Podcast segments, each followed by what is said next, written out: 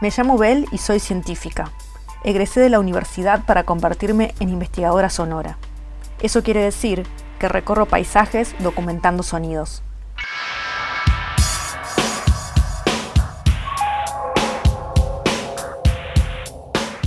Al ordenar mi casa durante la cuarentena encontré un viejo grabador que pertenecía a mi abuelo.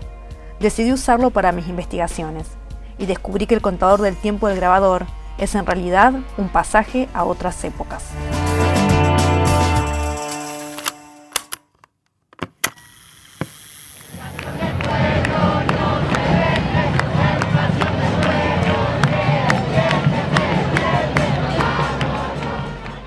Nota de voz 1.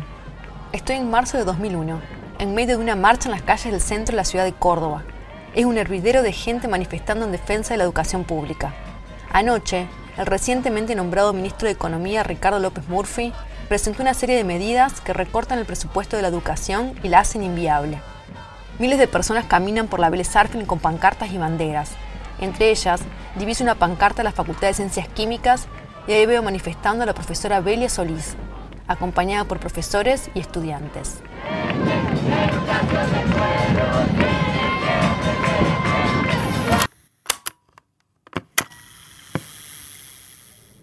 Nota de voz 2.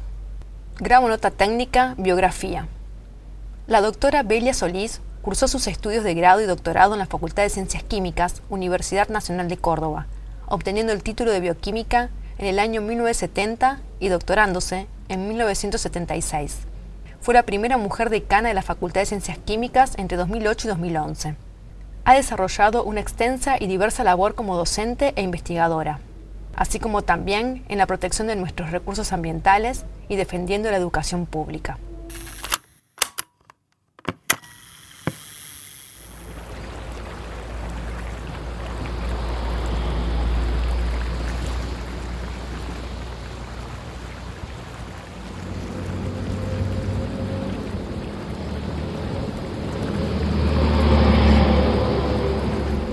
Nota de voz 3.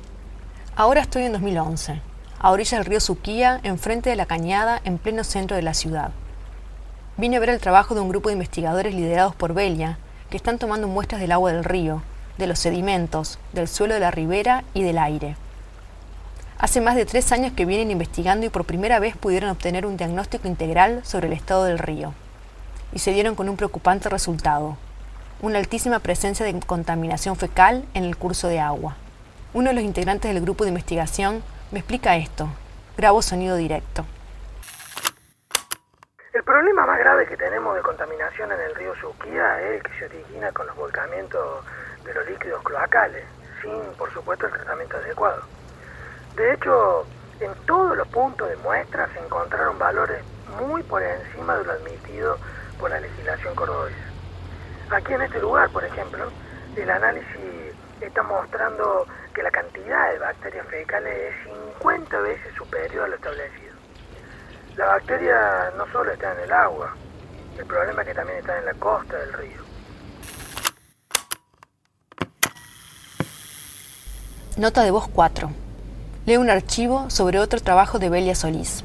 La preocupación de la doctora Solís por los problemas de la contaminación ambiental la llevaron a investigar y publicar en el año 2000 un trabajo en donde estudia la intoxicación por plomo en la población infantil de la ciudad de Córdoba. La plumbemia, así se llama esta afección, genera daños neurológicos en los niños. Se estudiaron 92 muestras de sangre de chicos que ingresaron al hospital infantil de la Municipalidad de Córdoba. El estudio dio como resultado niños con altas cantidades de plomo en sangre, lo que mostraba un problema que debía ser analizado. Nota de voz 5. En el Museo Interactivo de Ciencias Químicas hicieron una tabla periódica de elementos con mujeres científicas y Belia Solís es uno de los elementos de la tabla. Al decir de quienes hicieron la tabla, el elemento considerado para Belia Solís es el platino, por la importancia que tuvo un electrodo de platino en sus investigaciones. Voy a conocer esta tabla periódica. Vuelvo al año 2020.